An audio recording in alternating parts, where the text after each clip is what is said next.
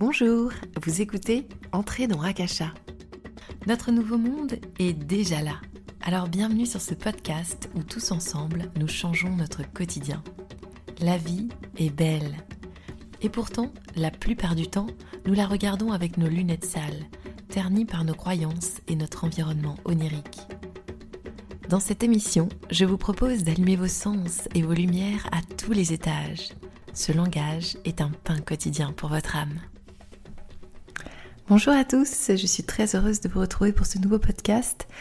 Aujourd'hui, euh, une fois n'est pas coutume, je ne vais pas parler seule. Au contraire, je vous propose de découvrir une interview qui a été euh, faite par La Ligne du Cœur, une émission produite par la radio-télévision suisse, euh, pour laquelle j'ai été donc interrogée sur le livre que j'ai écrit, Le soleil de l'après-vie, qui nous parle de la vie après la mort, qui nous parle euh, d'une façon à la fois de découvrir ce que nous sommes d'une façon non incarnée, dans notre être sans forme, sans corps, et ce qui peut se passer pour euh, l'âme lorsqu'elle quitte son enveloppe et qu'elle rejoint euh, cet espace et l'ensemble des plans pour lesquels elle peut aller poursuivre son évolution. La première partie de ce livre nous oriente sur les différents, euh, sur les différents cas qui peuvent nous interroger à savoir euh, où est euh, l'être cher, où se trouve-t-il, où se trouve-t-elle? Est-ce qu'il est en souffrance?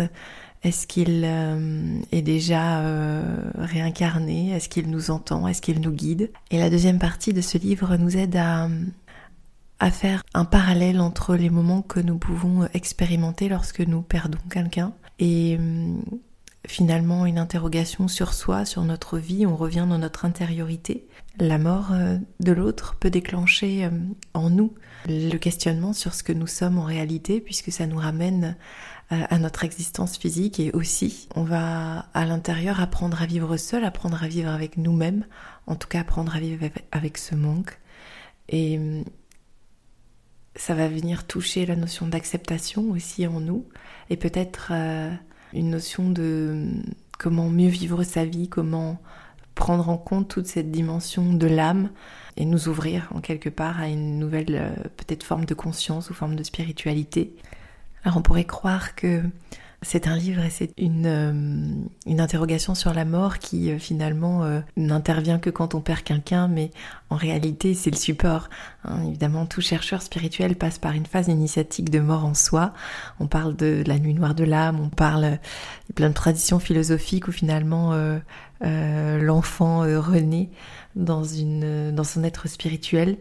Ici, c'est la même métaphore, c'est-à-dire que qu'il y ait autour de nous euh, un décès ou, ou simplement euh, un départ d'interrogation sur ce que vit l'âme, on est sur ce, sur ce chemin et sur cette interrogation du chercheur en nous qui n'en a pas fini de découvrir euh, son immensité son infini. Je vous laisse donc en compagnie de cette interview et je vous retrouve à la fin de ce podcast.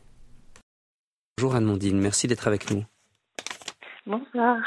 Vous êtes l'auteur du Soleil de l'après-vie, comprendre la mort pour mieux vivre sa vie aux éditions Jouvence. Tout a commencé du reste par un deuil, celui de votre compagnon, c'est juste? Oui, c'est bien ça, oui. Tout a commencé euh, à ce moment-là, parce que depuis c'est un, c'est un long parcours, euh, évidemment sur l'acceptation, oui. l'acceptation de ce départ et puis aussi euh, de devoir surmonter cela parce que vous aviez à l'époque un, bébé de 18 mois et euh, vous l'expliquez bien dans votre livre. Euh, depuis ce jour, depuis le jour où il est parti, je réalisais que son absence désormais entrait ma vie. Comment vous avez fait pour en faire une force? Parce que votre livre est une force remarquable, hein, incroyable. Du reste, on va en parler, mais comment vous, vous avez fait pour en faire une force? Je, je, je, ressens avoir été à l'écoute et à l'écoute des signes. Mhm. Euh, je pense que la vie est faite de beaucoup de synchronicité. Et euh, à un moment donné, on a des fenêtres qui s'ouvrent. Certains diront c'est des trains qui, qui, passent et qu'il faut saisir. Et euh, je pense avoir pas fermé les portes qui se sont à un moment donné ouvertes. J'ai eu des, des, signes, en fait, des manifestations mhm. euh, à moi où j'ai vraiment ressenti énergétiquement en fait qu'il se passait des euh, des choses. J'avais des euh, comme comme s'il était il était à côté de moi, mais c'était des densités presque magnétiques. Et à ce moment-là, je j'ai pas fermé en me disant que c'était un petit vélo euh, dans ma tête. Je, me suis dit il se passe quelque chose et, j'ai été euh, loin, j'ai été chercher. Hein, là c'est le chercheur en moi qui a parlé et je suis passée peut-être au-delà de de la religion ou de mon éducation pour me dire il y a quelque chose après en fait et il y a un message.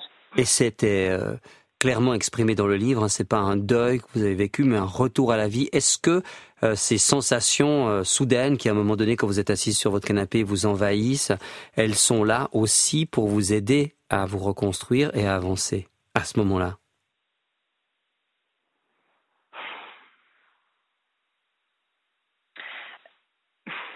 C'est, ça, c'est pas facile à identifier. En tout mhm. cas, euh, je pense que là, c'est ma force intérieure et mon réveil euh, intérieur qui m'a qui m'a amené à dire s'il y a autre chose au-delà. Est-ce que, est-ce que lui s'est manifesté pour simplement dire je, je suis encore là, euh, sans forcément euh, avoir l'intention que ça déclenche toute cette prise de conscience? Ça, ça je ne peux pas savoir. Mais en tout cas, ce que je, je ressens profondément, c'est que ma, ma recherche à ce moment-là, en tout cas je, je, suis partie du constat pour me dire euh, s'il y a quelque chose après, ça veut dire que moi aussi, j'ai eu tout un parcours avant, et ça veut dire que moi aussi, je connais finalement l'après. Euh, et ce retour à la vie, ça a été véritablement ça.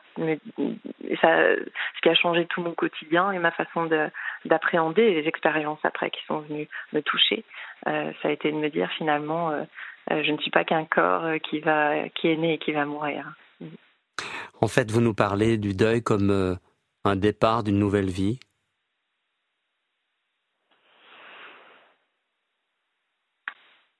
Le deuil en soi, il, il c'est, un état effectivement euh, euh, de souffrance et je ne peux pas dire qu'il n'y a pas de deuil, hein, mais dans cette, dans, ce, dans cette étape, il y a un dépouillement.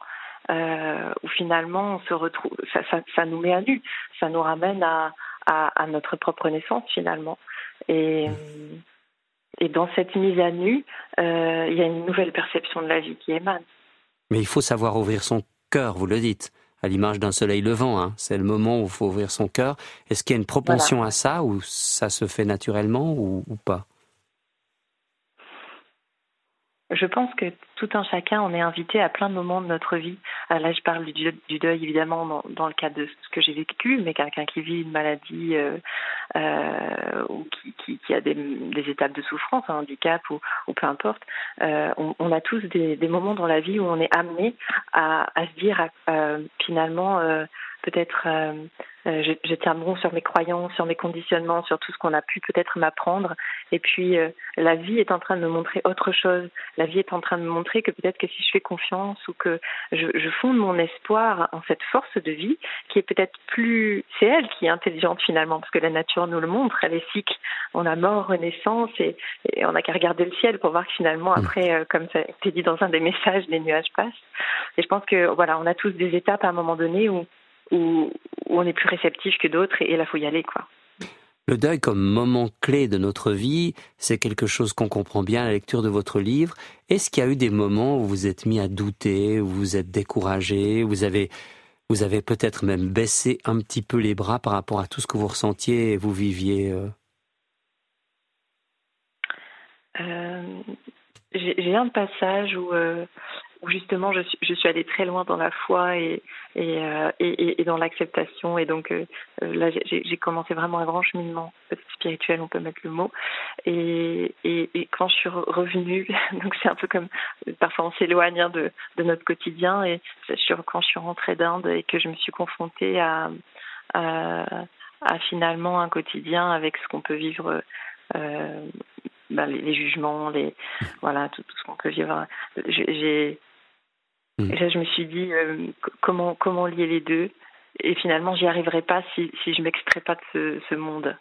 Et mm. euh, voilà, ça, ça a été un, un, moment de découragement avant de de comprendre que finalement, euh, si j'avais un garçon et que j'étais dans la vie, c'était pas pour m'isoler sur une montagne très très très très loin toute ma vie, et qu'au contraire ça se passait ici et maintenant, et que c'est dans nos quotidiens avec toutes les pressions intimes, familiales, professionnelles que que notre spiritualité elle a, et notre foi en la vie elle a lieu d'être. Vous dites à un moment donné, de même, la palette de nos émotions, peur ou angoisse qui s'accentue après une séparation, se fait le révélateur de notre propre tuyauterie intérieure.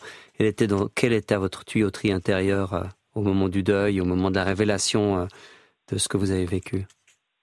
Ça a été un vide énorme euh, dans ma vie et, je crois que c'est là où je me suis ressentie complètement sans filet en fait. La, façon dont c'est dont ça s'est présenté pour moi, je, vivais à ce moment-là sur une île très lointaine et j'avais pas de famille autour et je me suis ressentie vraiment dans une dans une solitude et la peur d'être avec moi-même. Le ouais. C'est ces pensées très fortes, vous les évoquez. Hein. Vous dites, une étude les plus récentes en neurosciences montre que 80% de nos pensées tendent vers des hypothèses négatives en anticipant les situations. Hein. Le cerveau est programmé pour survivre, il est entraîné à éviter l'insécurité. Or, notre propre souffrance est sa première menace. C'est compliqué ça, parce qu'on tourne en rond un peu, non? Comment vous avez fait justement pour franchir ce cap? Et comment vous pensez qu'on peut faire?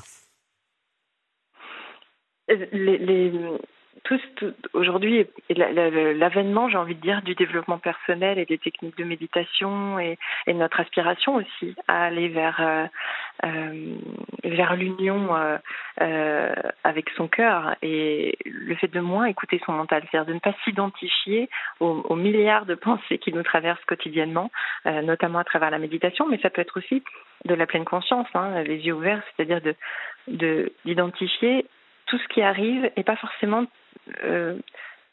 comment dire tout ce que tout ce qui est l'essence même de ce que je suis.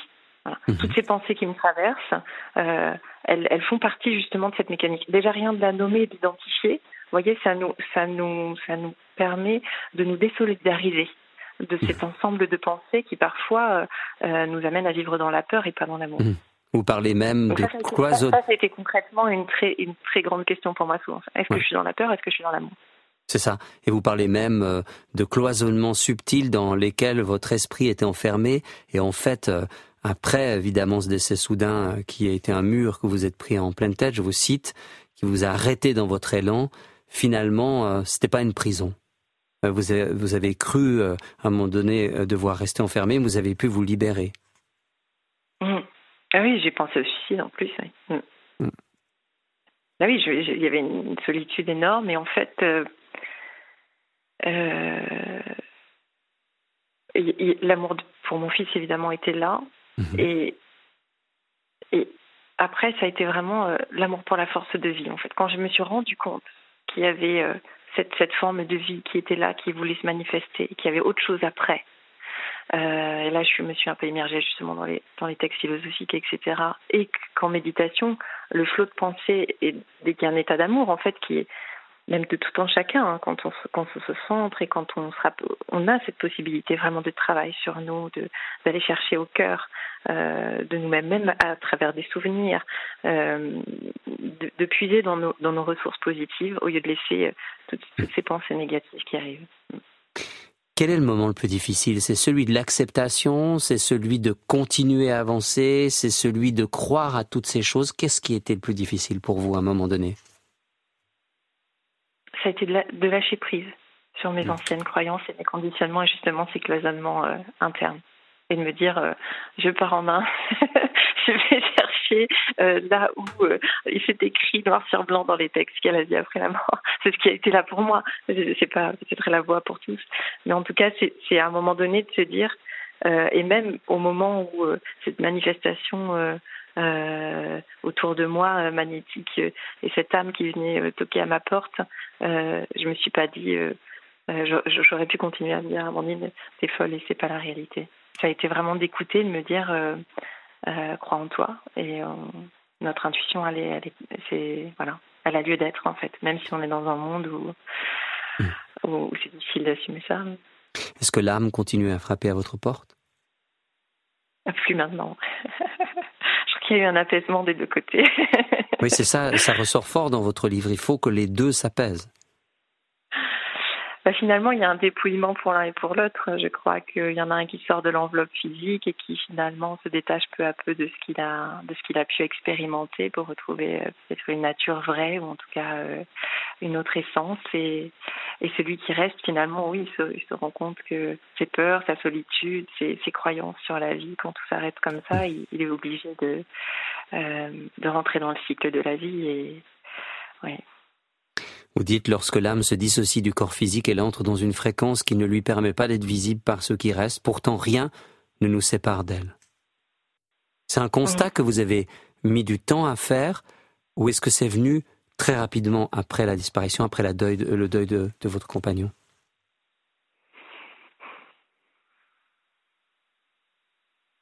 C'est un cheminement, parce que c'est un cheminement qui était un peu long, parce que notre cerveau aussi, c'est entre ce qui arrive dans notre intuition et ce qui se passe en réalité, je pense qu'on a, euh, a vite fait de, faire des amalgames ou, de se raconter des histoires. Euh, et ça a été véritablement un cheminement pour me rendre compte de qu'est-ce qui se passe en réalité. Et finalement, on peut croire que tout ce qui est dans le domaine énergétique est, est, justement pas mesurable et que finalement tout le monde dit un peu tout et n'importe quoi, mais on peut vraiment on peut véritablement, euh, au fur et à mesure de, plus on ouvre nos, perceptions et nos ressentis, plus on peut affiner euh, euh, notre notre vision intérieure et notre clairvoyance. Et donc c'est au fur, au fur et à mesure de mes recherches. Amandine, l'Amandine d'avant le départ, le décès, je sais pas le terme que vous utilisez, le deuil, la mort de votre compagnon, et l'Amandine d'après, sont deux Amandines totalement différentes?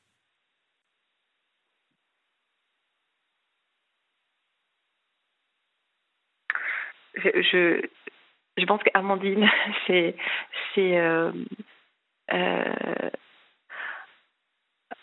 Amandine signifie amour et je pense que c'est le nom que j'ai que j'ai pris finalement dans cette dans cette vie pour euh, pour traverser un chemin qui me reconnecte à ce que je suis. Et je pense que du coup ce deuil il est il, est venu et c'est aussi ça l'acceptation c'est que je pense qu'il est venu au fur et à mesure à un moment donné de mon chemin mais qui fait partie véritable de mon chemin certes, il y a un avant et un après, mais euh, c'est une continuité d'évolution. Et, et aujourd'hui, je vais pas, j'ai pas quand, quand je dois remplir les papiers pour euh, inscrire mon fils à l'école et que bon bah dans la case papa c'est vide euh, je me dis pas euh, mince c'est un raté de ma vie et je pense que ça c'est important pour mmh. chacun toutes et tous que ce soit une maladie ou que ce soit quelque chose qui nous touche profondément dans nos vies une absence une disparition euh, c'est pas arrivé mm. par hasard, quoi. Donc cette Amandine, mm. euh, elle, elle, continue euh, de cheminer, d'évoluer, et puis c'est pas fini. Je voudrais citer aussi un passage du livre qui dit prendre son corps, son cœur, pardon, à bras le corps pour se secouer, s'embrasser, réveiller son enfant intérieur et retrouver la joie, la vie, le trésor que je suis. Une toute dernière question qui nous vient euh, d'une auditrice euh, par euh, WhatsApp au 076 318 9649. Merci pour votre témoignage lumineux. Vous êtes lumineux, madame. Est-ce que vous pensez que si votre compagnon était parti après une longue maladie, ça aurait été différent la façon dont vous l'avez vécu? Je ne sais pas s'il est parti après une longue maladie. Hein. Je ne vous ai pas posé la question, mais c'était. Non, non, non c'est dans, dans, le livre, je, je le suggère, je ne mmh. l'écris pas, mais ça a été très soudain. Oui.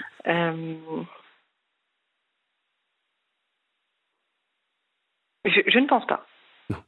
Hmm. Mais euh, après, chaque, expérience est différente. Mais euh, peut-être que ça aurait été plus préparé. Aujourd'hui, je, travaille avec des personnes qui, euh, qui, qui, qui, ont des cancers et qui, même à qui, voilà, qui ont une expérience. on, leur, on leur donne une date carrément. Mhm. et ça arrive. et quand on est déjà ouvert à à cet aspect de la vie euh, mmh. euh, de l'âme finalement, euh, on peut commencer à, justement prendre la main sur ce qui se passe d'une façon différente et aller voir dans nos mémoires. Euh, C'était pas cette perception-là que j'avais à l'époque. Ce qui a déclenché, c'est vraiment c'est sa venue après coup. Merci beaucoup, Amandine Adno. Le soleil de l'après-vie, comprendre la mort pour mieux vivre sa vie, c'est aussi dans le thème de l'acceptation de cette semaine aux éditions Jouvence. Merci infiniment d'être venu en direct par téléphone à l'invitation de Daniel Do. Et merci à vous pour euh, votre écoute. Je remercie bien sûr Jean-Marc et Daniel qui m'ont permis euh, d'échanger, de partager euh, au sujet de, ce livre que vous pouvez euh, retrouver bien sûr dans vos librairies. Donc Le Soleil de, l'après-vie aux éditions Jouvence. N'hésitez pas à, contacter votre libraire si vous ne le trouvez pas en rayon. Et puis bien sûr vous trouvez sur les plateformes internet habituelles.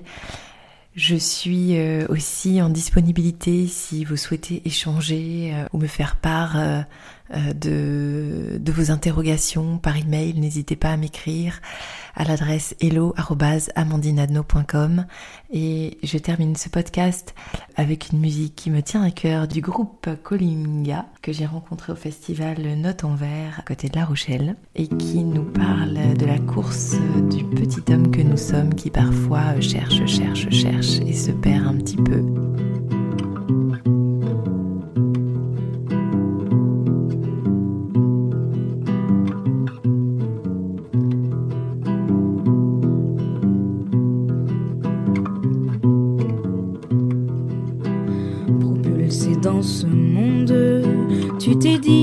C'était le tien. Ton âme sensible et profonde, plus tu grandis, plus elle s'abstient. Façonnée de plus en plus tôt pour se révéler de plus en plus tard. Avoir du cœur devient un fardeau lorsqu'on marche pressé sur les trottoirs. Cours petit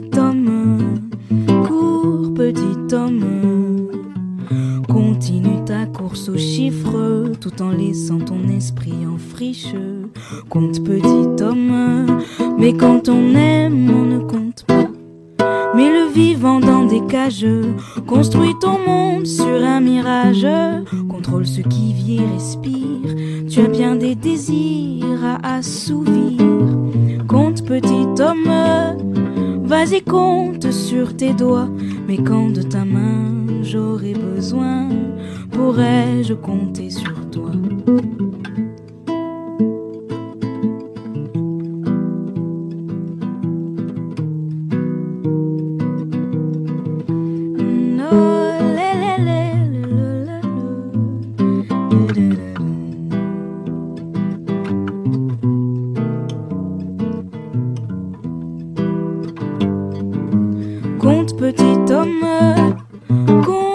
Petit homme, tu as appris à compter. Mais sais-tu seulement aimer? Tu te prives des richesses que seul le cœur peut évaluer. La pauvreté de ton âme, elle ne cesse d'augmenter. Raconte-moi l'amour, je veux le vivre, peu importe le coût de tes calculs. Je me fous en somme, c'est l'infini le rendez-vous.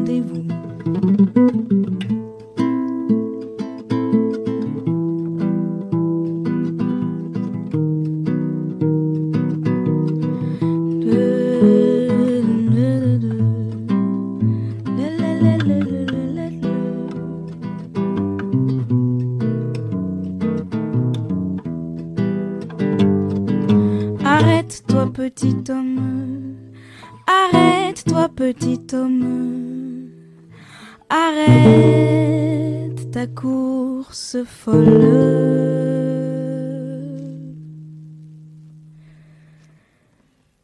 Tu ne doubleras personne.